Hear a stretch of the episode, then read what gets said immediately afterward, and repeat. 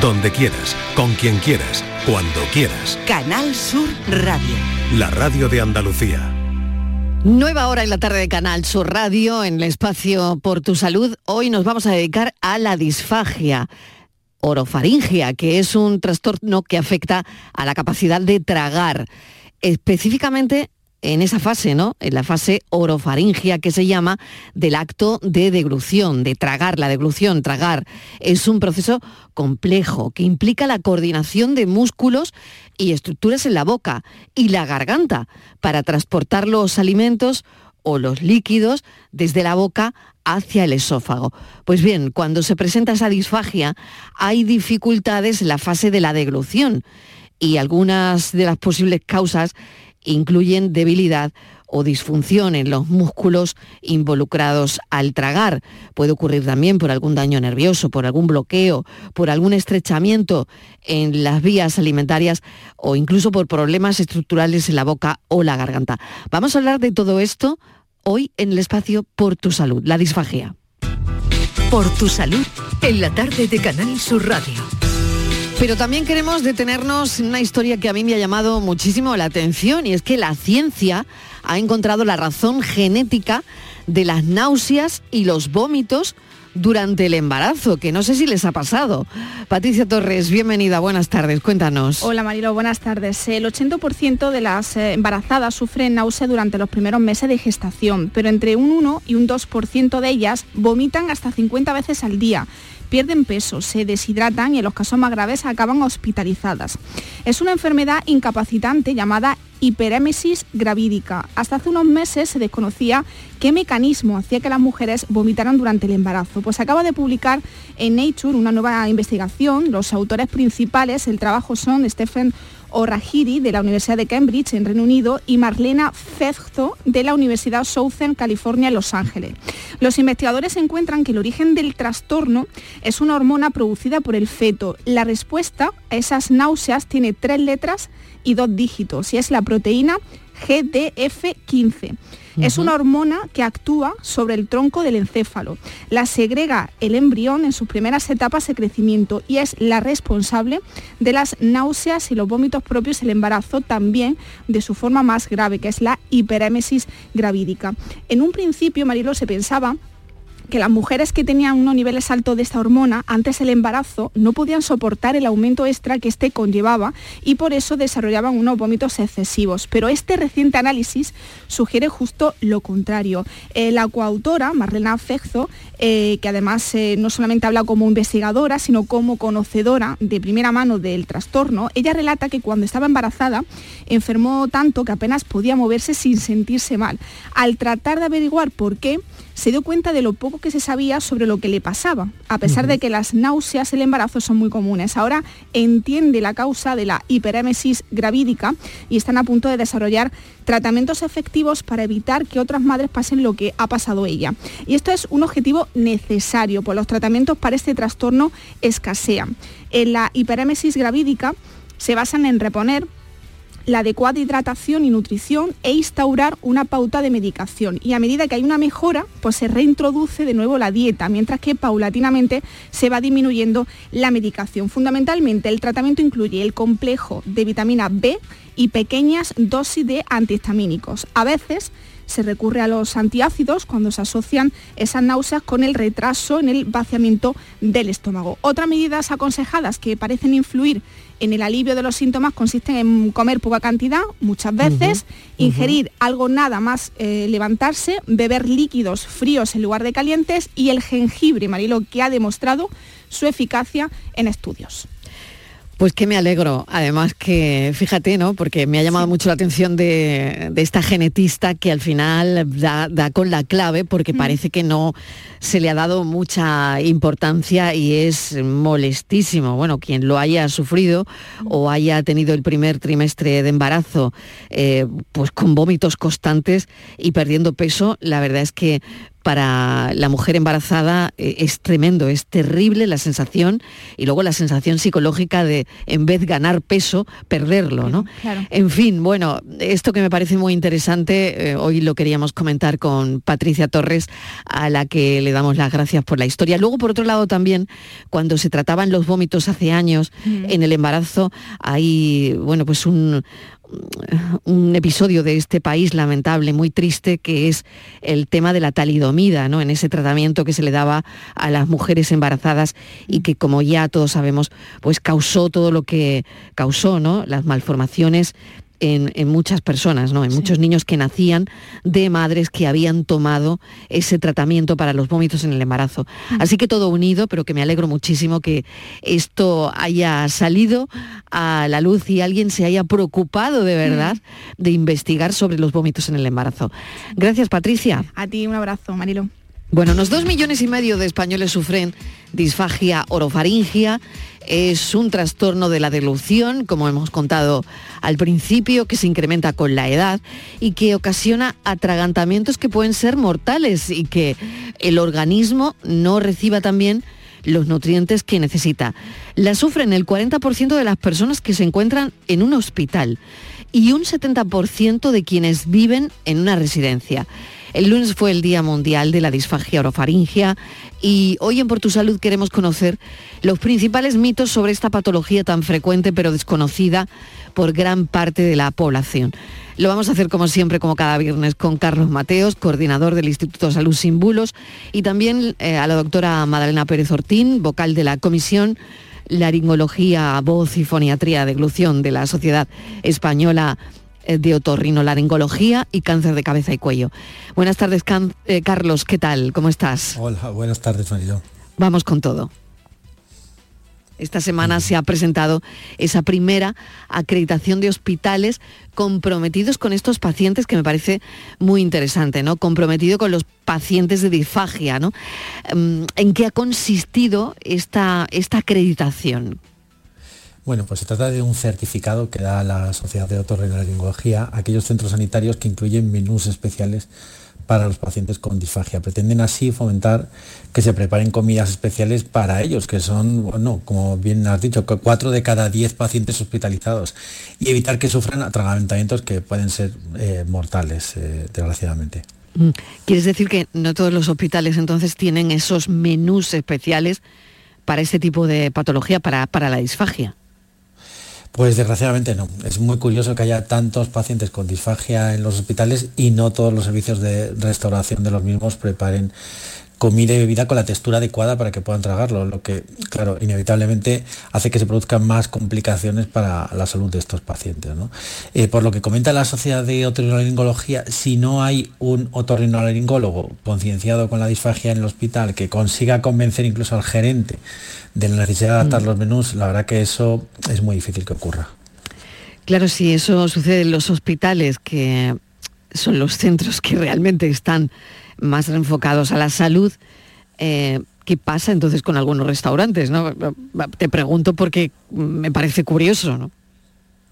Pues sí, sí, podemos imaginar que incluso en, los hospitales pasa esto, pues en los restaurantes, eh, pues la situación, como te puedes imaginar, es que no hay, no hay menús para personas con disfagia o faringia. Eh, la verdad que, eh, por ejemplo, en, celiaquía encontramos cada vez más restaurantes con opciones para celíacos, incluso hay hasta cafeterías que son específicas para, para, ellos, por ejemplo. Pero la disfagia, a pesar de que es mucho más numerosa, hay muchos más pacientes con disfagia o faringia que celíacos, pues eh, no hay nada. Las personas con esta patología se quedan muchas veces en casa porque, claro, no quieren arriesgarse a atragantarse. y, bueno, pues claro, lo que ocurre es que sus posibilidades de socializar pues eh, se reducen. Estas personas se acaban aislando, ¿no? Claro, son personas que, claro, que terminan eh, aislándose. Mm. Claro, claro, porque mm, es una situación muy incómoda llegar a un sitio, no tener nada para eh, ningún menú preparado para ellos, se tendría que llevar algo de casa, en fin, y es, mm, es una situación muy complicada. Por eso la Sociedad de Otorrinolaringología quiere acreditar también más adelante a los restaurantes que tengan en cuenta las necesidades de los pacientes con disfagia. Es que me parece muy bien y muy necesario, ¿no? Vamos a seguir hablando de la disfagia con la doctora Magdalena Pérez Ortín, que es vocal de la Comisión de Laringología eh, voz, foniatría y delución de la Sociedad Española de Otorrino, Laringología y Cáncer de Cabeza y Cuello. Doctora Pérez Ortín, buenas tardes, bienvenida. La tenemos ahí, parece ¿Sí? que... Sí, ahora, ahora, ahora. Hola, ¿qué tal? Buenas tardes. Encantada de saludarla, doctora. En primer lugar, eh, felicidades por su iniciativa ¿no? de acreditar eh, hospitales concienciados con la disfagia eh, orofaringia. Eh, ¿En qué consiste esta acreditación? Bueno, esta acreditación consiste en eh, centros donde ya haya una atención integral al paciente con disfagia, es decir, donde se le pueda cribar, se le pueda diagnosticar, se le pueda tratar y sobre todo, como ha dicho Carlos, se le pueda mantener seguro durante su estancia hospitalaria. Es decir, los pacientes con disfagia orofaringia pueden tener eh, unas infecciones llamadas neumonías aspirativas, Claro. que es que la comida se ha ido hacia el pulmón. Al pulmón, claro. Entonces, lo que queremos, claro, lo que queremos evitar es eh, que se disminuya ese número de eventos que ocurren dentro de los hospitales. Inicialmente dentro de los hospitales y en un futuro, pues esperemos que en todos los sitios, claro. Claro, importantísimo, doctora. La mayoría de las personas no saben qué alimentos son seguros para estas personas con disfagia, ¿no? No sé si usted podría ponernos algunos ejemplos.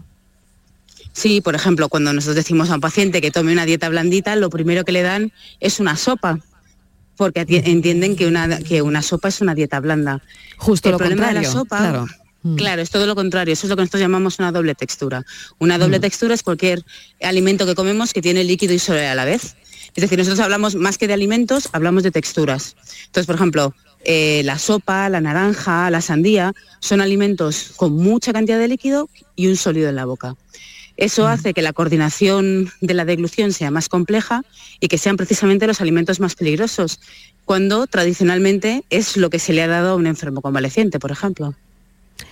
Pues vamos a seguir hablando enseguida. Voy a hacer una pequeña pausa, doctora y Carlos, para unos consejos y enseguida abordamos más cuestiones sobre este tipo de disfagia. La tarde de Canal Sur Radio con Mariló Maldonado. Aquadeus, ahora más cerca de ti, procedente del manantial Sierra Nevada, un agua excepcional en sabor, de mineralización débil que nace en tu región. Aquadeus Sierra Nevada es ideal para hidratar a toda la familia y no olvides tirar tu botella al contenedor amarillo. Aquadeus, fuente de vida, ahora también en Andalucía. Termina el año en verde con los Social Energy Green Days. Llévate 200 euros en tu batería virtual con Quiroluz, con seguro todo riesgo incluido los dos primeros años y grandes descuentos con hasta 25 años de garantía en todas nuestras instalaciones de primeras marcas. Pide tu cita al 955 44 11 11 o socialenergy.es. La revolución solar es Social Energy. En Rota cambiamos el alumbrado de la Avenida María Auxiliadora a luces LED que aumentan la eficiencia energética y reducen la contaminación. Así bajamos emisiones de CO2 y contribuimos al ahorro. Pensando en mejorar el uso de la vía pública. EDUS y Rota 2020, cofinanciada con fondos FEDER. Programa Pluriregional 2014-2020. Una manera de hacer Europa. Canal Sur Radio. Para ahorrar agua en casa yo ya no descongelo bajo el grifo. Dejo las cosas fuera con antelación y listo. Gracias a tu ayuda hemos logrado reducir el consumo de agua, pero la sequía persiste y la situación es grave, porque no hay agua que perder. Cuida cada gota. Emasesa, tu empresa pública del agua. 50 años brindando juntos por Navidad. En Supermercados Más, disfruta de estas fiestas con los langostinos cocidos a 7,99 euros el kilo y más de mil ofertas más hasta el 6 de enero. Gana una de las 200 cestas de Navidad que regalamos. Esta Navidad, Supermercados Más. ¿Juega tu equipo? No dejes que el tráfico te meta ni un gol. Que la gran parada del partido de hoy sea la de Tusam. Deja el coche en el banquillo y ve el partido con Tusam. Tusam, el mejor refuerzo de la temporada para tu equipo. TUSAM, Ayuntamiento de Sevilla. Ya está aquí Sevilla On Ice, el parque de atracciones más divertido de la Navidad. Abierto todos los días hasta el 7 de enero en el Muelle de las Delicias. La pista de hielo cubierta más grande de Europa. Noria Gigante y la nueva atracción, Super Ratón Noel. SevillaOnIce.com. Ven a disfrutar en familia. A Belén, señores, al Belén viviente, que tu Sam te lleva donde está la gente. A Belén familia, al Belén que brilla, que tu Sam te lleva siempre por Sevilla. Estas fechas deja el coche en casa, porque nadie te acerca a la Navidad como tu Sam. Feliz tu Sam. Ayuntamiento de Sevilla. Bienvenidos a Sacaba. Mil metros de electrodomésticos con primeras marcas. Grupos Whirlpool, Bosque y Electrolux. Gran oferta en frigoríficos. Combi Corbero en blanco y no frost por solo 359 euros. Y solo hasta fin de existencias. Solo tú y Sacaba. Tu tienda de electrodomésticos en el Polígono Store en calle nivel 23 7. Sacaba. 6 y casi 20 minutos de la tarde estamos en el espacio por tu salud en la tarde de Canal Sur Radio hablando de la disfagia, de la dificultad de tragar con Carlos Mateos, coordinador del Instituto Salud Sin Bulos y con la doctora Pérez Ortín. Carlos, ¿te quedaba alguna pregunta más para la doctora? Adelante. Sí, eh, doctora, quería preguntarte, eh, bueno, mucha gente cree que la disfagia solo afecta a la alimentación y no considera los líquidos, ¿no? Y claro, esto debe tener algún impacto importante en la hidratación, si tienen problemas incluso para, para tragar líquidos. Claro, el problema es que la gente solamente entiende que me atraganto si me pongo azul o si toso mucho. Todo lo contrario, gran parte de los pacientes con disfagia orofaringia, muchos de ellos tienen disfagia a los líquidos, es decir, el mayor problema, el mayor riesgo para ellos son los líquidos, porque es un alimento que, va muy rápido, porque tiene una viscosidad mucho más, mucho más pequeña. Entonces, eh, la gente no es consciente del problema que supone si un paciente está aspirando los líquidos de manera constante, porque muchas veces no lo ven, porque muchas veces esos pacientes no tienen reflejo de tos, eh, y entonces desde fuera la familia no es consciente de que, de que esa persona está teniendo eh, una disfagia líquidos. Y entonces pues aparecen las deshidrataciones, aparecen las infecciones urinarias de repetición, los fracasos renales, muchas veces asociados a esa disminución de la ingesta de líquidos. Incluso la persona puede tener, puede peligrar la vida, doctora. Por supuesto, porque lo que hace la disfagierofaringia no es, mm, en la gran mayoría de los casos, no es un problema agudo de un momento, sino que poco a poco va minando la salud de la persona. Poco a poco voy teniendo infecciones respiratorias, voy teniendo peor calidad de vida, toma antibióticos, ingresos hospitalarios, merma la calidad de vida y eso eh, hace que el paciente vaya deteriorándose poquito a poco. Eh, por supuesto que puede haber una mortalidad asociado a uno de esos eventos eh, infecciosos en el que el paciente entra con una neumonía aspirativa y se va deteriorando su, estado, su estado físico hasta la, hasta la muerte. Y si no, simplemente el paciente poco a poco se va haciendo más delgadito, va perdiendo peso, se va deteriorando, va cogiendo infecciones y poco a poco se va un poco apagando, por decirlo de alguna manera. Carlos. Bueno, eh, aquí eh, hemos visto también que la disfagia lo hemos asociado a la edad, pero mm. Mm, mucha gente tampoco es consciente de que puede afectar también a niños, ¿no es así? Eh, por supuesto. de hecho, bueno, hay en uno de los hospitales acreditados, La Paz tiene una unidad de disfagia infantil. Los niños, primero, todos los niños tienen un proceso de aprendizaje de la deglución, por lo tanto, todos pueden estar en un riesgo determinado de en un momento determinado de su vida tener un poquito de disfagia orofaringia pero luego eh, asociamos todos los pacientes eh, infantiles que también tienen enfermedades, que también ingresan en hospitales por otros motivos y que por esa enfermedad por la que tienen que ser ingresados acaban teniendo una disfagia orofaringia, bien quirúrgica o médica. Y se sabe también, doctora, que ciertas enfermedades pueden provocar este tipo de disfagia, ¿no? No sé si puede contarnos cuáles son esas enfermedades y la relación que tienen además con la disfagia. Claro, bueno, a ver, eh, hay muchas enfermedades que pueden producir disfagia La... Se asume que cualquier paciente que está cinco días sin ingerir alimento por boca está ya en un riesgo de disfagia. Cualquier persona simplemente por, por la edad eh, tiene un riesgo de padecer disfagia según va cumpliendo años. Pero, por ejemplo, todas las patologías neurológicas degenerativas, Parkinson, Alzheimer, ELA, esclerosis múltiple, son pacientes de altísimo riesgo. Todos los pacientes que ingresan en una UCI, ¿por qué? Cuando yo ingreso en una UCI tengo una gran pérdida de masa muscular, lo cual, igual que pierdo masa muscular en una pierna y me cuesta ponerme de pie después de estar un tiempo en la UCI, mi garganta también pierde masa muscular. Por lo tanto, también pierdo esa habilidad para poder eh, tragar. Em, cuando, por ejemplo, yo tengo una patología oncológica, eh, esa patología oncológica muchas veces, sobre todo si la patología oncológica es de cabeza y cuello, produce problemas en la salivación, produce problemas puramente anatómicos y mucho más si encima se realiza una cirugía, que van a llevar a alteraciones estructurales que lleven a una disfagia orofaringia. Es decir, todas estas enfermedades, las neurológicas por alteraciones de la coordinación, eh, la estancia en UBI muchas veces por la pérdida de masa muscular, las cirugías por las alteraciones estructurales, me van a llevar a tener una disfagia orofaringia. Carlos.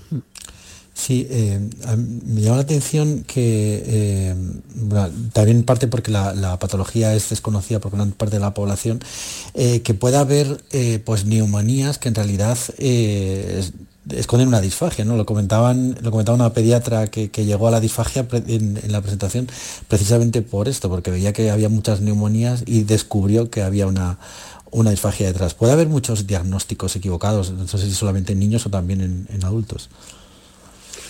Tanto en niños como en adultos. Es decir, eh, cuánta gente, pues no, es que el abuelo se pone siempre malo, es que es el 4-14 de años, es que claro, como ya es mayor es normal bueno, pues no es normal que una persona se acatarre muchísimo. Se acatarra muchísimo, puede ser que haya alguna persona que sea normal, pero lo, que hay que hacer es intentar buscar si hay un motivo para que una persona que no se acatarraba tanto, de repente se acatarre cuatro veces al año o cinco veces al año.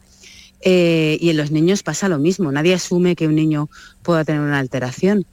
Pero si un niño está, eh, tiene, tiene pérdida de peso, no gana peso, eh, hay alteraciones a la hora de comer, el niño rechaza la comida, tiene congestión ocular cuando está comiendo, pues hay que pensar que ese niño puede tener una disfagia orofaringia.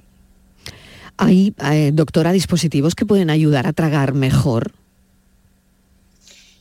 Sobre todo lo que el tratamiento de la disfagia orofaringia se basa fundamentalmente en la terapia logopédica, en algún caso en alguna terapia quirúrgica y aunque parezca una tontería y que no es importante, la adaptación de la dieta es probablemente una de las medidas más eficaces para mejorar la calidad de vida de los pacientes.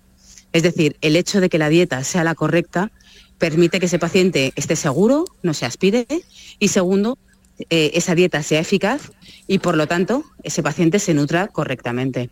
Entonces, el primer paso siempre va a pasar por adaptar una dieta correctamente. Eso no significa que el paciente tenga que comer puré todo el tiempo y un puré verde siempre. Las dietas se pueden adaptar, hay espumas, hay, hay diferentes formas de adaptar la dieta para que incluso un paciente con una disfagia muy severa pueda tener al menos la sensación oral de tener un alimento en boca. Carlos. Sí, eh, bueno, antes has comentado, doctora, el, tema de los logopedas, pero ¿cuál es el papel del, otorrino en, este, en el tratamiento de la disfagia? Bueno, el otorrino, nosotros somos de siempre los endoscopistas, los clínicos, los especialistas en, eh, en la garganta. Por lo tanto, eh, las personas que mejor conocemos cómo tiene que funcionar y la coordinación, la anatomía y la inervación de esta zona somos nosotros. Tenemos técnicas tanto endoscópicas a través de eh, rinofibrolaringoscopios como a través de pruebas radiológicas llamadas videofluoroscopias en las que nosotros podemos evaluar ese trastorno y ver que esa disfagia, eh, si es estructural o si puede ser neurológica o cuál es el motivo. Es decir, nosotros jugamos un papel fundamental en el diagnóstico adecuado de esta patología y en algunos casos, cuando el tratamiento es quirúrgico, pues ese tratamiento también pasa por nuestras manos. Pues doctora, ya por último, ¿se puede tratar la disfagia más allá de cambiar eh, esa preparación de los alimentos?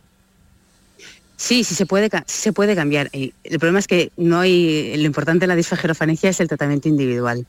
Entonces, mm. como digo, hay pacientes que podemos resolver la disfagia orofaringia mediante tratamiento logopédico. Hay otros que precisan un tratamiento quirúrgico para resolverlo. Y hay algunos casos en los cuales no podemos resolver esa disfagia orofaringia, pero podemos mejorar el estado de salud y la calidad de vida del paciente. Pues doctora, le agradecemos enormemente que haya participado hoy en nuestro programa, en este especial que hemos hecho de la disfagia, disfagia orofaringia. Doctora Magdalena Pérez Ortín, mil gracias. Y Carlos Mateos, coordinador del Instituto Salud Sin Bulos, como cada viernes, te damos las gracias y hasta el viernes que viene. Hasta el viernes. Muchas, gracias por su Muchas gracias. Un saludo. Son las 6 y 27 de la tarde.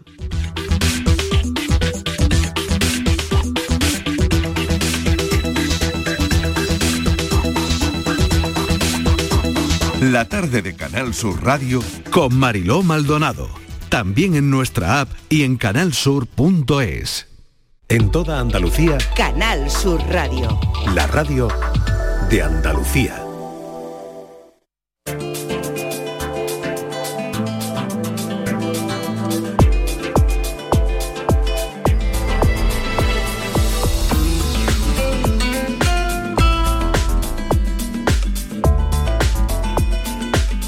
Pues así son los viernes en la tarde de Canal Sur Radio. Pues fíjense, ¿no? Eh, hemos tenido a las 4 nuestro cafelito y beso, nuestro café de las 4. A las 5 los millennials, eh, bueno, pues que han llegado hablándonos de, hablándonos de viajes de Japón. Después también el cine con Bellido, que hoy además recibe el premio ASECAN por su trayectoria y le hemos mandado un abrazo y un beso muy fuerte. Hemos hablado de la disfagia en nuestro espacio de salud. ¿Y ahora qué hacemos? Pues turismo, ¿por qué no? No puede faltar nada. Fíjense, ¿no? Lo que es el viernes en la radio y en la tarde, ¿no? Un compendio de cosas muy interesantes que seguro que algunas de ellas les puede interesar. Hoy en Destino Andalucía nos va a llevar hasta Doñana, Eduardo Ramos. Pero fíjense, para visitarlo por la noche, porque Doñana pues tiene, pues tiene eso también. Así que vamos a saludar a Eduardo Ramos, Destino Andalucía, que hoy nos lleva a Doñana, pero lo visitamos de noche. Adelante, Eduardo, ¿qué tal? ¿Qué tal, Mariló? Pues efectivamente, la noche en Doñana es un espectáculo fascinante, casi igual de impresionante de aquello que podemos ver durante el día. En los próximos minutos vamos a contarle